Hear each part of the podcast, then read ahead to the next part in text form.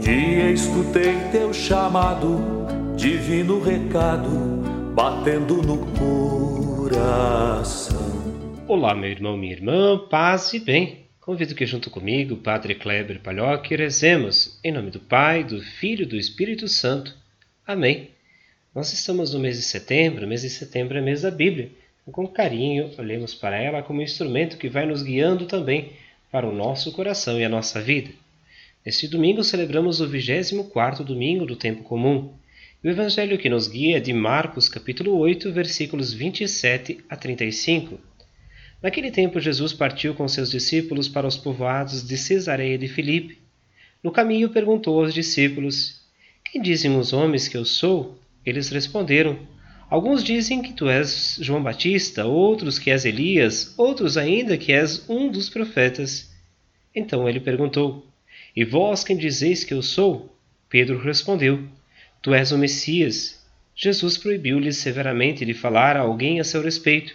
Em seguida começou a ensiná-los, dizendo que o filho do homem devia sofrer muito, ser rejeitado pelos anciãos, pelos sumos sacerdotes e doutores da lei devia ser morto e ressuscitar depois de três dias. E dizia isso abertamente. Então Pedro tomou Jesus à parte e começou a repreendê-lo. Jesus voltou-se, olhou para os discípulos e repreendeu a Pedro, dizendo: Vai para longe de mim, Satanás.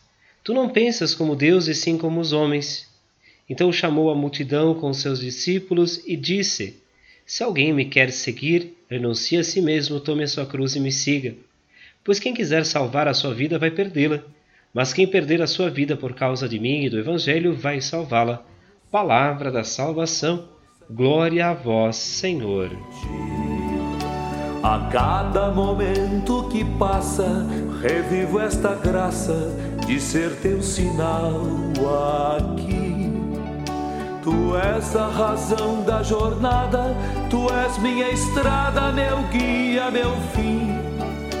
No grito que meu irmão, minha irmã, nós celebramos então neste domingo, 24 domingo tempo comum, mês de setembro, mês da Bíblia, e há um convite em especial para que olhemos também o nosso coração, as nossas atitudes, para nos aproximar de Deus.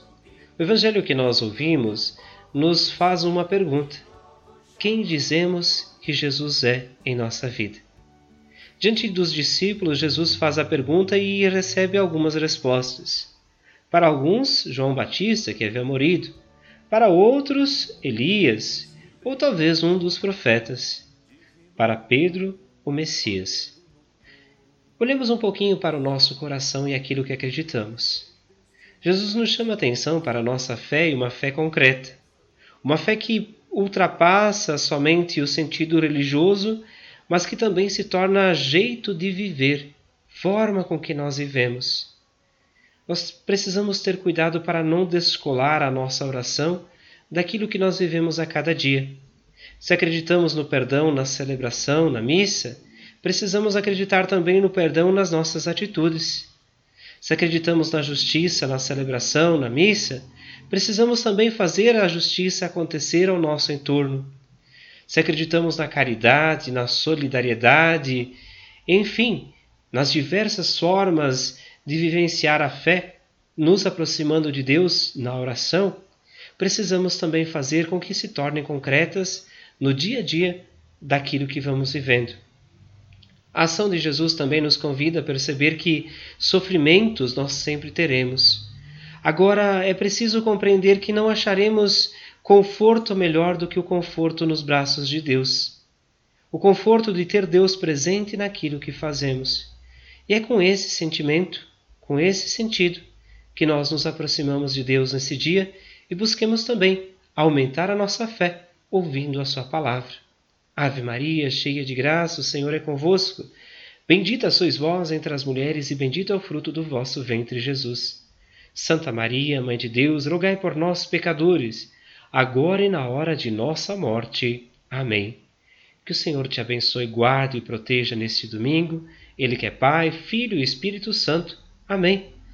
Um grande fraterno abraço. Se puder, vá à celebração neste final de semana. Celebre com sua família, reze ao se alimentar, mas faça também o seu gesto de caridade para cuidar da vida que está em torno de ti. Nos encontramos amanhã.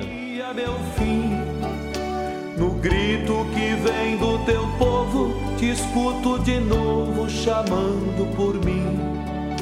Tu és a razão da jornada,